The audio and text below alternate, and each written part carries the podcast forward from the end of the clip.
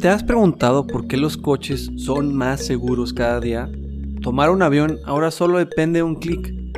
Ir al doctor o al laboratorio para obtener un diagnóstico de rayos X. Bueno, y todo con la certeza de que el coche, el autobús no va a fallar. Los frenos, la transmisión, todo va a funcionar. Que el programa de vuelo y las rutas y el aterrizaje es seguro.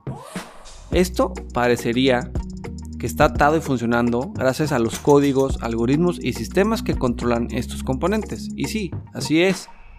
Pero, ¿te has preguntado quién controla o da certeza que las líneas de código no fallen, colapsen o que actúen debidamente? Es por eso que hoy, en la garnacha científica, les platicaremos de la lógica computacional. Y sí, estamos hablando de la lógica de Aristóteles, de la rama de la filosofía, y veremos cómo es que se aplica en el campo de las ciencias de computación. Preparen su garnacha preferida y los invito a que se pongan cómodos para el siguiente episodio. Bienvenidos a la Garnacha Científica, el podcast donde te preparamos botanas para tu cerebro y te freímos la mente con lo más interesante de la ciencia detrás de lo cotidiano.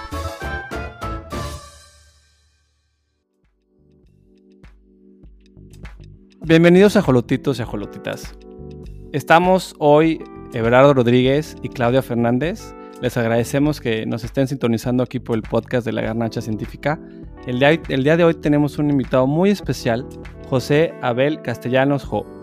Él está estudiando su doctorado en la Universidad de Nuevo México en el Departamento de Ciencias de Computación y le interesan los temas de métodos formales y álgebra computacional. Abel, bienvenido, muchas gracias por estar aquí con nosotros. Muchas gracias por la invitación, Everardo. Un gusto estar aquí. Pues bueno, hoy vamos a hablar sobre un tema que es muy interesante, yo creo que poco hablado de repente, y es sobre la lógica y la computación y su relación. Entonces, bueno, para empezar, quisiera que tal vez Abel nos pudiera decir qué es la lógica y qué es un axioma. Muchas gracias por la pregunta, Claudia. Una, bueno, la lógica fue introducida por Aristóteles como una herramienta de razonamiento para estudiar, entender nuestros propios argumentos y determinar qué argumentos lógicos son considerados correctos desde un, desde un punto de vista eh, válido. Entonces, es, todo este estudio pretende el entendimiento de cómo los, las personas razonan, emiten argumentos y pues establecen métodos de comunicación efectivos de buena manera. En el contexto de la lógica matemática como herramienta que introducen matemáticos en el siglo XIX para el estudio del lenguaje en sí de esta disciplina, un axioma es un concepto muy importante que se introduce como para determinar un sistema lógico en el cual una fórmula es garantizada una situación de validez sin justificar, porque muchas ocasiones la lógica lo que pretende es establecer un, marco de referencia para establecer estos argumentos y estas, estas inferencias válidas. Entonces es un axioma, en, resumen, es una fórmula del cual la justificación es dada por hecho. Por ejemplo, ¿nos podrías dar un ejemplo de la vida cotidiana que digamos usamos axiomas nosotros? Pues sí, eh, hay muchos ejemplos muy interesantes. Eh, la lógica a ser una disciplina que, se comenzó desde la filosofía no solamente se quedó ahí, en particular lo que yo trabajo tiene que ver más con ciencias y computación, pero la lógica ha tenido muchas aplicaciones en diversas áreas, en particular, por ejemplo, leyes, cuestiones civiles. Por ejemplo, podemos ver que un ejemplo muy inmediato de lo que fue su, su, sistema lógico hasta cierto punto podría ser un conjunto de leyes, una constitución. Entonces, los axiomas, como había mencionado, que son fórmulas de los cuales su evidencia es clara y tiene cierta arbitrariedad, pues podemos ver un ejemplo, una constitución en el cual los artículos constituyen una serie de, reglas, una serie de, verdades este, inherentes y a lo mejor un conjunto de reglas que si haces esto te va mal o si cometes cierto crimen, cierto castigo se debe de emitir. Entonces, este tipo de, este tipo de ejemplos podría ser este, algo cotidiano. Otros ejemplos podrían ser pues lo que, cómo nosotros manejamos el propio conocimiento, sabemos por ejemplo ciertas cosas que se tienen por, por, por, dado, mm, no sé si el ejemplo fue en ese, en ese sentido. Creo que nos ponías un ejemplo antes sobre, por ejemplo, era de que los días de la semana, ¿no? Creo que es algo muy sencillo, pero muy, muy lógico. Bueno, el, el, ejemplo que había compartido en una nota creo que tiene que ver con axiomatizar el conocimiento que tiene que ver con los días de la semana y una definición de siguiente en el que pues el día después del anterior es en el, en el día siguiente, o sea, por definición uno entiende cuáles son los días de la semana como lunes, martes, miércoles hasta domingo. Ah, esto presupone que eh, cada uno de estos nombres eh, representa una entidad diferente. Entonces, para, empezar, estamos hablando de que, qué cosas son iguales. Entonces, cuando hablamos de, este, ese tipo de cosas, es, es, muy importante definir como nociones comunes que estamos entendiendo por cada cosa. Entonces, este, en este caso, los días de la semana, entendemos que estos siete días son elementos distintos cada quien tiene cosas diferentes. Entonces, una relación de, entre este conjunto, pues este siguiente puede ser como ver, pues después de lunes va martes, después de martes va miércoles. Entonces, esto fue un ejemplo de una manera sencilla abordar cómo uno puede empezar a hacer desde lo más sencillo algo que pueda empezar a, formar un, un cuerpo de conocimiento riguroso para tener algún tipo de análisis o inferencia acerca de lo que pasa en los días de la semana. Otro ejemplo me parece son, por ejemplo, los juegos. Los juegos en muchas ocasiones son sistemas de cierto punto lógicos, son sistemas formales lógicos, porque desde entrada eh, es muy claro para los jugadores un entendimiento preciso de sus reglas y cómo tienen que interactuar estos jugadores en, el juego o en estos juegos. Ah, conceptos de turnos, voy yo, vas tú, eh, qué acciones son las permitidas, qué cosas no puedes hacer. Ese es otro ejemplo de un sistema lógico. Perfecto, para que veamos que realmente la lógica la aplicamos todos los días, ¿no? Que no realmente es algo abstracto. Y bueno, hablando un poco sobre esto, quisiera que nos contaras un poco cómo es que la lógica se va introduciendo a los aspectos de la, de la computación. Creo que nos habías hablado de uno de los, eh, no sé si recuerdo si era matemático, ¿no? Hilbert. Eh, ¿Cómo es que esto va empezando? La, concepción de la lógica en la computación fue más que nada una un, acontecimiento histórico que se originó a partir de este programa que, se, que mencionas acerca de David Hilbert, este matemático muy influyente del siglo pasado. Había muchos, e, era una época de mucho, mucho, había mucha tensión en cuanto a lo que se sabía en el área de matemáticas, de muchos conocimientos ahí que no estaban formalizados. Uno de los logros que tuvo Hilbert en su momento fue que introdujo un sistema lógico para el razonamiento sobre el área conocida como la geometría. Le proveyó de fundamentos rigurosos para poder hacer este, estudios formales, estudios completos. Existían formalizaciones anteriores sobre este compendio de conocimiento, pero había ciertas tensiones, había ciertas confusiones. Muchas personas habían visto que el sistema pues no era completo, le faltaban ciertas reglas para poder ser un sistema formal completamente riguroso y riguroso y completo. Entonces, de los logros por este personaje fue introducir una axiomatización, completa para la geometría. Eventualmente, por ser matemático y ser de las personas más influyentes de, esta, de esta época en, este, en esta ciencia, trata de replicar ese mismo hecho, pero para las otras áreas de la matemática, que tiene que ver con teoría de números, con combinatoria, otras, otras áreas. Y su objetivo principal era tener un sistema formal riguroso para todas las áreas de la matemática, no solamente de la geometría.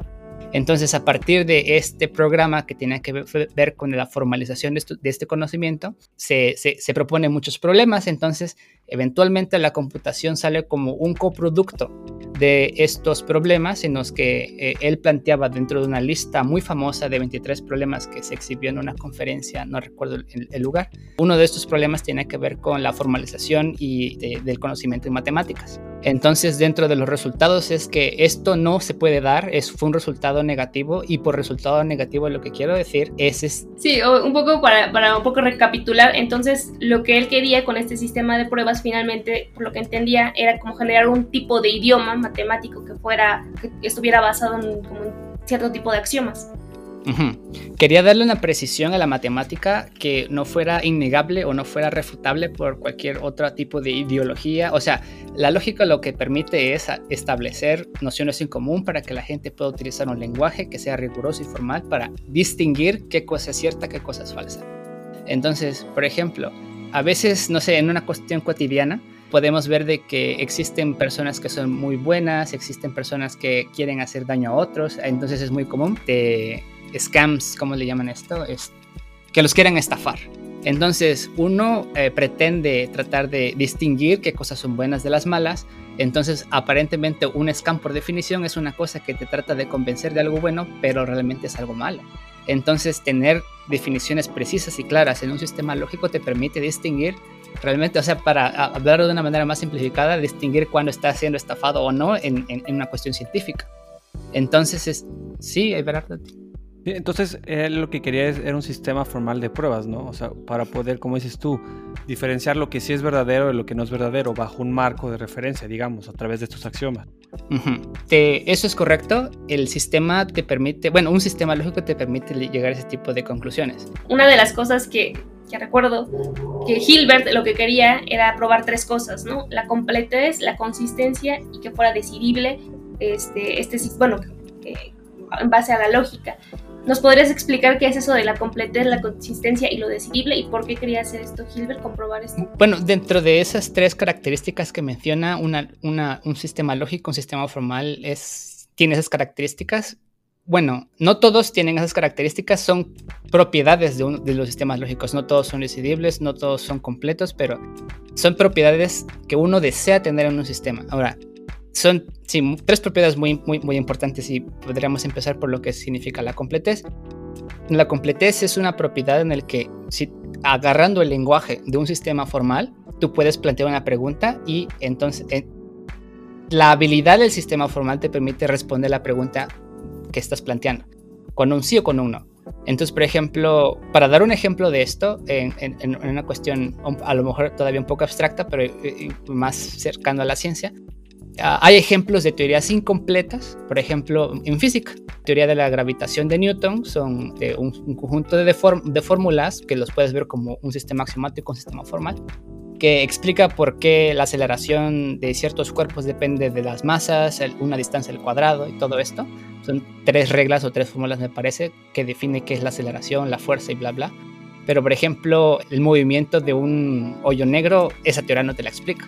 No te la explica porque existen ciertas presuposiciones, se asumen ciertas características y pues la fuerza de esta teoría de gravidez de, la, de Newton no te permite explicar esos comportamientos porque requieres de otras este, características como la que se introduce en la relatividad de Einstein. Entonces, un sistema formal en ese sentido, la completez te permite tomar una pregunta que puedes tú expresar en un sistema lógico y responder. Entonces, toda pregunta que sea formulable tiene que ser respondida. Pero hay ciertos sistemas que, aunque tú preguntes y, te, y, tengas así de dudas sobre, en este caso, por ejemplo, en la física, hablar sobre la velocidad de un cuerpo, un hoyo negro, esto, cómo, qué tan rápido va a decaer la atracción entre ciertas partículas ahí, ya ese sistema no te permite responder o abordar estas preguntas porque por definición hay cierto gap, hay cierta separación entre una cosa con la otra. Entonces, eso es una característica de un sistema formal. ¿Y la consistencia entonces es que siempre sea eh, constantemente la respuesta o cómo es? La consistencia es otra propiedad que mm, tiene que ver, no está, muy, no está del todo relacionado con la um, completez, pero la, la, consistencia tiene que ver con un aspecto de deseo de, algo que se busca en hacer en ciencias y matemáticas. La consistencia tiene que ver con que no encuentres contradicciones en un sistema. Una contradicción desde el punto de vista lógico es encontrar que un enunciado, tanto su, eh, un enunciado como su negación lógica, ambas sean verdaderas. Esto en, un, algo más cotidiano es como cuando encuentras a, alguien que está, a, alguien que, ¿cómo se dice esto? O sea, que no estamos distinguiendo lo que es de, cierto como verdadero, porque para, para, ese, para ese momento ambas nociones son equivalentes. Cuando algo es cierto y cuando algo es falso, básicamente todo lo demás puede verse que es cualquier otro enunciado y su negación también es ambas son válidas. O sea, la consistencia tiene que ver con checar que precisamente no existan parejitas de fórmulas, la fórmula y su negación, que ambas sean reconocidas como verdaderas en el sistema. Tal sistema no te permitiría distinguir entre la validez de estos dos enunciados y para ti es, es muy importante porque la lógica en sí lo que te permite es, desde origen, o sea, desde definición, separar, distinguir cosas que son verdaderas, cosas que, de las cosas que son falsas. Entonces, al llegar a una inconsistencia, ese sistema no te está permitiendo visualizar. Es como tener una herramienta que tienes tú, querer, no sé, una resolución y tú quieres ver más allá del microscopio, pero si la resolución de eso no te permite ver o, básicamente ya estás viendo en blanco, entonces este, ya no está cumpliendo con esta, con esta propiedad, este, esta, herramienta. Entonces, similarmente, la lógica tiene que, bueno, es, es, es, es, una condición deseable, tener consistencia con tal de que sigas tú pudiendo tener la capacidad de distinguir oraciones o enunciados que son verdaderos de los que no son verdaderos, de evitar esta situación, o sea, evitar la inconsistencia. curiosamente en matemáticas cualquier cosa que llegue a una, a una contradicción, pues su negación es la que se, se, da como cierta. Entonces, ¿por qué esto es muy importante? Porque eh, si un sistema lógico no te permite distinguir de estas, estas dos, este, dos estos tipos de enunciados, pues no puedes hacer razonamiento formal porque básicamente entras en un paso de locura. O sea, básicamente para ti ya todo resulta ser cierto. Sí. Pero entonces, con el sistema de pruebas que, que David Hilbert propuso, ¿sí puedo probar esas cosas o hubo alguien que dijo, no sabes qué, yo digo que esto no está funcionando? Para el caso de la geometría, en ese sentido, es como es completo y consistente, entonces este, cualquier pregunta que tengas tú en geometría la puedes responder utilizando la axiomatización de Hilbert. Sin embargo, precisamente esto es el programa o la intención que tiene Hilbert de lograr no solamente hacer esta, este fenómeno, replicar el fenómeno que, que logró de la axiomatización en geometría, pero para todas las áreas de la matemática. Entonces, es, es, es, es una pregunta muy interesante porque, en efecto, la respuesta que se da es a partir de los resultados de Kurt-Gödel que tienen que ver con incompletez de ciertos sistemas lógicos, que te dice que existen ciertos sistemas formales lógicos de los cuales, o sea, tienes incompletez. a cualquier pregunta que tengas, inclusive sea cierta, no la vas a poder demostrar formalmente en el sistema. Entonces, es cierto de que hay ciertas preguntas que, aunque sean verdaderas, no vas a poder llegar a poder distinguirla como tal. Entonces eso es muy escalofriante porque es... Pero bueno, para esto no son teorías tan, a lo mejor de la vida cotidiana, sí, tienen ciertas características, tienen que tener propiedades de autorreferencia, es una cosa que a lo mejor no es algo muy frecuente escuchar la autorreferencia en la vida cotidiana, pero sí es posible encontrar cierto tipo de resultados en los cuales preguntas que se hagan, que inclusive se sepan, o sea, que se sepan que sean ciertas, hay ciertas cosas que los sistemas axiomáticos te frenan, te limitan no todo es como, bueno, como se hubiese deseado, como hubiese deseado Hilbert, que todo esto fuera, que entrara en un marco en el que tú te, te preguntas algo, te lo respondes y trabajas lo suficientemente eh, para encontrar tu, tu, respuesta. Oye, Abel, ¿y esto cómo, perdón, disculpa por ¿y esto cómo nos, estas situaciones, por ejemplo, de, que se están refutando este tipo de teorías, ¿Cómo, ¿cómo, nos afectan o cómo afectaron en ese momento, ¿verdad? El, el, desarrollo matemático o la vida cotidiana de lo que estaba sucediendo en ese momento, ¿verdad? Porque que estamos hablando como una dimensión muy particular de, de toda esta, la cuestión lógica. Sería fácil preguntarte eso, ¿cómo, pude, qué pasa después? Eso es una pregunta muy interesante. Lo que pasó fue que en su momento eh, muchos matemáticos en esa época se vieron muy interesados en cómo Hilbert estaba manejando desde el punto de vista formal, lógico y todo esto su disciplina, que es su campo de estudio.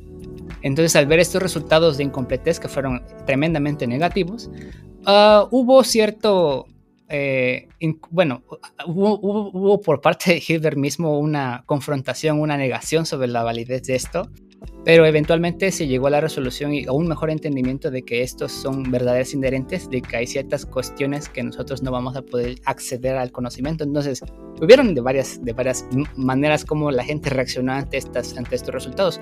Unos pues se deprimieron y dejaron de hacer matemáticas porque pensaron que este, su actividad inherentemente a lo mejor no iba a tener significado porque había ciertas cuestiones de interés que le interesaba llegar a ellos que no iban a poder ser, que no iba a ser posible. Por otra parte, hay gente que entiende el resultado y las consecuencias de del trabajo de Gödel y pues lo que hace es decir, este, pues yo voy a considerar como matemática lo que yo hago, la definición que me está dando este Hilbert no es algo fijo, o sea, es, bueno, sí, es, o sea, sí está, sí está establecido, es una cosa estática, pero mientras yo me pongo a trabajar en un sistema que yo tenga cierto control, que no, que no me esté saliendo de ciertos este, límites y cuestiones ahí de autorreferencia, pues yo voy a estar haciendo mi trabajo y voy a estar bien. Entonces, este, sí, las repercusiones que tuvo de estos este, resultados, estos acontecimientos fueron bastante relevantes. Y dentro de todas estas, este, trabajo, ese cuerpo de trabajo que hizo, que presentó Hilbert para llegar a estas conclusiones, Muchas de estas técnicas dan eh, motivación e inicio a lo que son eh, imágenes de computación primitiva, porque muchas de las técnicas que utiliza él para llegar a estos resultados tienen que ver con codificar, tienen que ver con agarrar elementos de un lenguaje. Entonces, muchos de esos elementos dan cabida a lo que son de manera inicial cuestiones como lenguajes de programación, elementos de que te permiten compilar o pasar de un lenguaje de un lenguaje objeto a otro, hacer traducciones, este, tener nociones de recursividad, que, está muy relacionado con este, algoritmos y procesos, cómo una cosa debe de continuar, cuándo debe de parar. O sea, todos estos de alguna manera, todos estos resultados que, que se encuentran dentro de, de la prueba de incompletez dan puerta, abren puertas hacia lo que es la computación moderna y el estudio sistemático de estos, este, de estos temas. Entonces, este, de alguna manera, pues se le atribuye a Godel a través de estos resultados como padre de la computación, gracias a que, gracias a que sus resultados y sus técnicas de razonamiento pues nos introducen una serie de conceptos modernos que en ese momento para la gente era algo nuevo, pero la internalización y el, estudio de esto pues permite un entendimiento en ese sentido a lo que hoy conocemos como computación como tal. Sí, bueno, algo como un breve como resumen, por lo que voy entendiendo finalmente lo que hizo Gödel con su, si no me equivoco, el primer y segundo teorema de incompletes, es decir, eh, dentro del sistema de pruebas, que es como el tipo de lenguaje dentro de las matemáticas, hay problemas como que no se puede haber autorreferencia, ¿no? Una, un ejemplo que me gustó mucho cuando estábamos leyendo un poco sobre este tema era sobre un diálogo, no sé si conozcan eh, ustedes este, The Office, hay una serie de televisión, ¿no? Y me gustaba mucho porque como que de forma más tangible tal vez decir, bueno, ¿cómo es esto de, de la autorreferencia, ¿no? Y decía algo así como que Jimmy es mi enemigo, pero resulta que Jimmy es también su peor enemigo. Y el enemigo de mi enemigo es mi amigo, por lo que Jim es, es en verdad mi amigo, pero como Jim es su peor enemigo, el enemigo de mi amigo es mi enemigo, por lo que realmente Jim es mi enemigo. Entonces dices, ahí, ahí, viene otra vez, ¿no? La autorreferencia que, que de forma tangible podemos este, ver. Creo que también Eve había visto otro, ¿no? En, en, ese caso de la, del ejemplo de Office, a mí también me encanta el programa. Lo estuve estudiando un poco y pues este aquí es lo interesante de ver este ejemplo para mí, por ejemplo, este si lo formalizas en, en un sistema lógico, no sé. Este, primero que nada inicias con la definición de que un amigo es el enemigo de mi enemigo. Entonces ya a partir de eso ya tienes una recursividad porque la definición depende de sí misma, o sea que tengas tú la enemistad como parte intermedia para tener enemistad con alguien más. Y segundo, este, aunque llegas a concluir de los dos hechos que tiene que ver con que yo, yo soy enemigo de Jim y Jim es su propio enemigo. O sea, bueno, en este caso que Jim, como una relación de enemistad de Jim consigo mismo, está pues ahí dado. Concluyes de que tanto por las definiciones de qué es enemigo y qué es amigo, concluyes de que tú eres su enemigo, tanto su amigo. En este caso yo no vería contradicción alguna porque a menos que tengas en algún lado un axioma que diga si eres amigo y enemigo de la misma persona, entonces eso es imposible.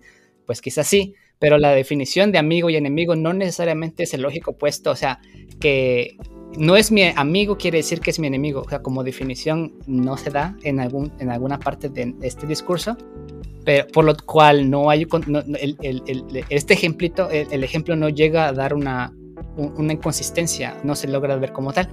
A menos, claro, que por sentado se ve que la amistad y la enemistad sean como consecuencias lógicas opuestas. Si este es el caso, pues sí llegas a una contradicción porque tanto puedes ver que las dos, en este caso entes, el yo y el Jim, o sea, yo y Jim somos tanto amigos como enemigos. Si esto es una contradicción en sí, pues está bien, pero es una cuestión de agregarlo al sistema, agregarlo a la axiomatización de esto. Entonces, eso es a lo mejor también un ejemplo que quería abordar en el programa, por ejemplo, cuando tenemos ese tipo de cosas, en el que hay una interfaz, de la ciencia con, por ejemplo, cuestiones lógicas o cuestiones formales. Esto de la lógica es una cuestión plenamente formal, no necesariamente tiene que replicar algo de naturaleza. Entonces, cuando uno tiene observaciones en la naturaleza que tiene que ver con que yo, sí, la verdad, este es mi enemigo, yo no quiero que sea mi amigo. Entonces, tienes de dos. Uno, refines, eh, refines el conocimiento inicial que tienes. A lo mejor dices, pues, no sé si este pueda ser amigo, enemigo de sí mismo o a lo mejor le agregas una regla o le cambias o modificas entonces a esos esquemas axiomáticos con tal de que pues busques de alguna manera replicar conocimiento que ves en la naturaleza o conocimiento que es observable. ¿Por qué? Porque los sistemas lógicos no son perfectos. Los sistemas lógicos o sistemas formales precisamente son introducidos por personas que pues a lo mejor tienen sesos cognitivos, introducen una regla que a lo mejor se nota que no está haciendo, no, hay una correspondencia con la naturaleza, tienes que modificarla para pues precisamente expresar cosas que te interesan. Y a lo mejor otro coproducto de esto es encontrar conocimiento que antes tú no estabas enterado. y a lo mejor ese tipo de cosas dices tú, es que esto no puede ser. Entonces hay una actividad, pues, o sea, todo este trabajo tiene que ver con el refinamiento de lo que expresamos, pero a lo mejor ese tipo, bueno, el punto es de que esto no es evidente y en, en, ocasiones sí es necesario tener ese tipo de actividad con tal de precisar ese tipo de cosas. Ah, pues bastante interesante. Y bueno, retomando un poco nuestro tema con la computación, porque ya nos desviamos un poco, pero para entender un poco cuáles sean estos teoremas de incompletez, ¿cómo es que se aplica esto entonces ya aspectos, por ejemplo, para la computación, para, por ejemplo, equipos médicos, transporte, todo esto? ajá, es, bueno, en particular, la lógica como herramienta de verificación es, siempre ha sido utilizado a lo largo de la historia para checar, para, para verificar este, argumentos, eh, descripciones, por ejemplo, eh, argumentaciones en leyes, lo que sea. Entonces, la, lógica siempre ha tenido un estatuto de, herramienta que verifica o que comprueba conocimiento. Entonces, últimamente en, áreas de la computación, como lo son eh, los métodos formales, es una área que utiliza la lógica para verificar ciertas propiedades de sistemas. Entonces, por ejemplo, yo mencionaba en las notas de ejemplos de verificación de software que puede ser utilizado en equipo médico, en sistemas críticos, aviones, carros, que no precisamente, al ser un sistema excesivamente complejo, por ejemplo, estamos hablando de que ese tipo de proyectos lleva líneas de código de más de un millón, entonces este, cualquier humano a la hora de trabajar en eso no va a checar, o es casi indiscernible errores o, ver que aunque el compilador diga, por ejemplo, que no hay errores de compilación, es, el, código está bien, pues el código está bien bajo un estándar de lo que es el lenguaje de programación. Sí, pero tu intención de hacer un programa o tu intención de hacer un tipo de, software es, en ocasiones es lograr ciertas este, acciones y ciertas este, interacciones. Entonces, por ejemplo, a lo mejor en un sistema de salud, en un sistema médico, lo, lo importante es tener una cierta cantidad de radiación para obtener alguna imagen. Pero si estos equipos en, un momento no están determinando una lectura apropiada, entonces esto puede poner en riesgo potencial la vida de ciertas personas. Entonces, lo que hacen los métodos formales utilizando la lógica en cuestiones de computación es, por ejemplo, verificar que ciertas propiedades eh, de estos sistemas se cumplan y estos proyectos pues den o, entreguen sus objetivos. Entonces, este, e, esta era la relación entre cómo lógica llega a incurrir en temas así tan opuestos o tan ajenos aparentemente como sistemas críticos, equipo médico. También hay cuestiones ahí muy interesantes, por ejemplo, en inteligencia artificial, en donde, por ejemplo, no sé, los últimos carros que tienen que ver con, el, con esas capacidades de ser manejados de manera automática, de estos problemas también de que si tengo enfrente a mí una persona, pero o a lo mejor tengo este, al lado a un árbol, prefiero chocar con el árbol a pasarme encima de esta persona. Ahí son sistemas que para decidir qué tengo que hacer yo.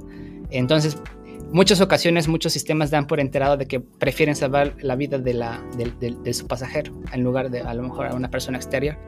Pero, por ejemplo, en ese sentido, fue un error de un programador, fue un error de la compañía. Entonces, para determinar qué tipo, a dónde debería de echársele la culpa, por decirlo de, una manera más, este, como, más, más, más, más sencilla, quién tuvo la responsabilidad bajo ciertas acciones, al, hacer un análisis de software, este, pues hay auditorías, hay esto y lo otro, y se puede determinar, pero la verdad son tareas que este, llevan demasiado tiempo. Entonces, tener herramientas como un juez intermediario perfecto, vamos a llamarle así la lógica en ese tipo de sistemas, pues nos permitiría tener un, mayor este, análisis pronto y poder dar respuesta a ese tipo de situaciones.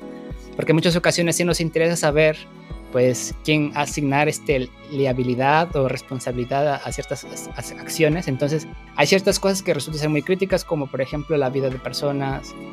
Tener control sobre esta información, pues es de mucha importancia, de alguna manera. Y más que nada porque ellos son responsables de estos productos, entonces... sea, entonces todo esto, bueno, referentes para probar, en este caso, digamos, en, equipos médicos, los softwares, o en el software que que ayuda a los pilotos a, volar. Es probar que, que, los, que, o sea, probar de una manera lógica, con axiomas, con reglas de referencia, que el programa está trabajando bien, ¿verdad? Es poner como unas reglas dentro de tu conjunto de códigos y decir esto va a trabajar siempre bien.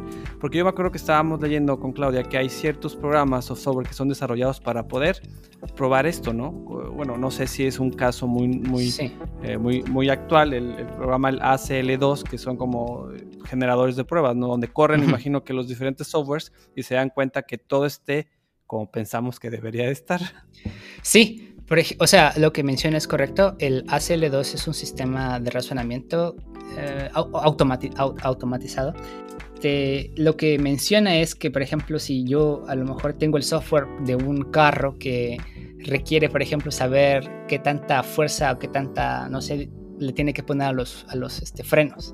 Entonces, eh, si alguien hace un error, bueno, la verdad es que esto parece muy dramático, pero si existe un, error en el código de que ese freno empieza a mandar una señal bajo una cierta interacción con el motor, que, o sea, porque son sistemas tan complejos, o sea, como no solamente hay la interacción de las llantas, está la interacción con diversos componentes del, carro.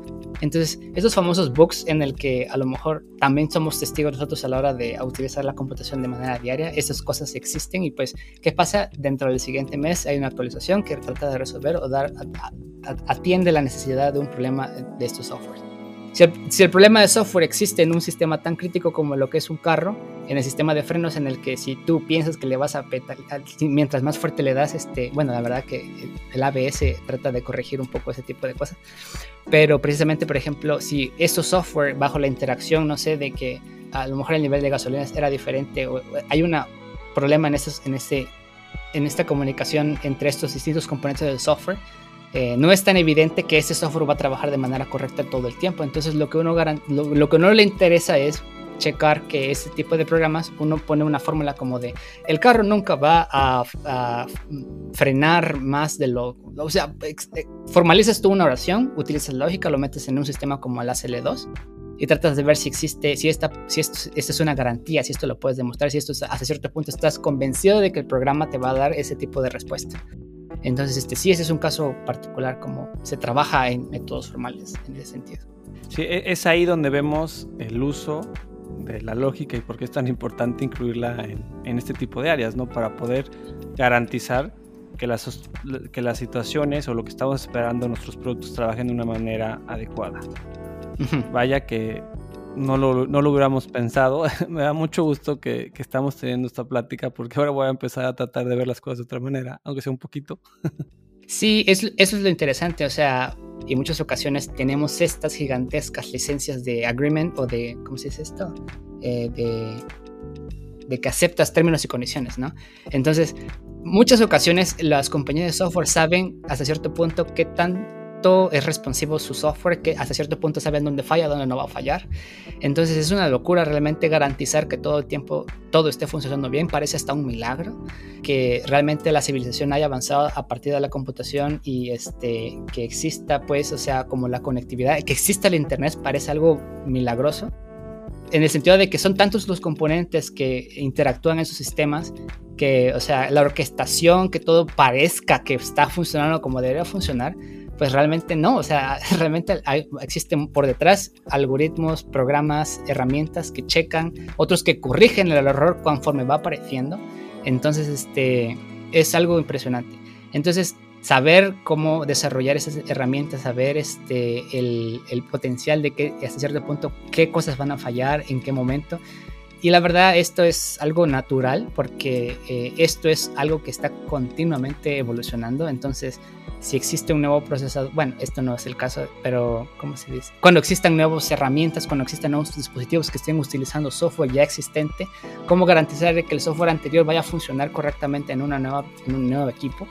Entonces, este, hay, hay cosas de que a lo mejor alguien no tiene la capacidad de inclusive meterse al código y decir, ah, sí, este seguramente me va a explotar la computadora en cinco minutos pero o sea, tratando, de alguna manera tratando de que estas compañías o que estas, este, estas este, organizaciones traten de entregar un mejor producto o traten de entregar este, cierta garantías o cierta calidad a, a no sé, a, cuestiones como de mayor interés que depende de realmente la, la existencia o no de ciertas personas.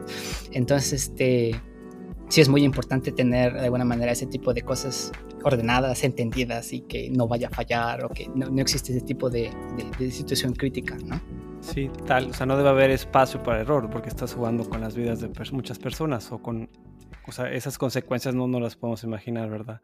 Desde el punto de vista uh, de, las, estas instituciones, pues en muchas ocasiones, aunque sí es importante, por ejemplo, garantizar la, la eh, la seguridad de ciertas personas, de alguna manera también lo que les interesa es que a nivel legal, pues no ellos estén repercutidos en un, en un problema que eventualmente tengan ellos la necesidad de tener que dar respuesta ante algún tipo de conflicto. Entonces, en ocasiones, también estos sistemas lo que te permite es delimitar realmente la responsabilidad que tiene, como yo doy esto bajo ciertas acciones, si se utiliza de una manera adecuada, a lo mejor ya ya no soy responsable, pero... Bueno, la verdad es, ha sido bastante informativo e ilustrativo todo esto. Te agradecemos muchísimo, Abel, nos has abierto ahí un campo que no teníamos bueno, no lo habíamos este, desarrollado, ¿verdad? Es también un campo muy nuevo para nosotros, pero es muy interesante todas las aplicaciones realmente que existen de la lógica, ¿no? Pero bueno, sí te queremos agradecer mucho por, por haber participado el día de hoy. No sé si te gustaría cerrar con algún comentario. Pues gracias por la, eh, por la invitación. Estuvo muy interesante el programa. Muchas gracias. Pues mencionar que esto es una área de es una, es una, ¿cómo se dice? una área activa, o sea, hay mucha investigación al respecto. Pues ojalá que personas se, al escuchar esto se motiven de que eh, existen oportunidades de trabajo, hay, muchas preguntas interesantes en el área que, que, que, existen actualmente que no se encuentran solución. Aunque parezca muy pesimista cómo empezó la concepción de la computación por sí misma a partir de resultados de incompletez, realmente lo paradójico para mí es ver que estas mismas herramientas abrieron oportunidad a áreas que pues no se tiene la imaginación en ese momento para ver qué tanto iba a poder repercutir en la vida del humano. Y siento yo que el, el mejor, el, continuo y, el, el, mejor entendimiento de esto nos permitiría también entender mejor a nosotros mismos como, como personas y pues este, tener una tecnología, desarrollo de, de, tecnología que sea más amigable, no solamente para las personas que lo producen, sino también para las personas que lo utilizan, ¿no? Entonces, este, que, que esta herramienta, que esta, este conjunto de conocimiento, pues ayude a ambas partes.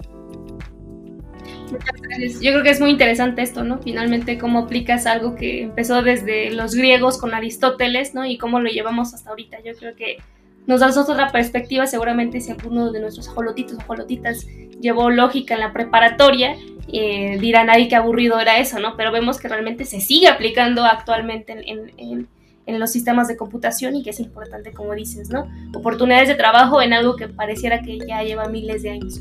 Pues bueno, a Jolotitos y Jolotitas, eh, con esto es nuestro episodio del día de hoy. Como siempre, los invitamos a botanear la ciencia y nos pueden encontrar en Facebook y en Instagram como Garnacha Científica.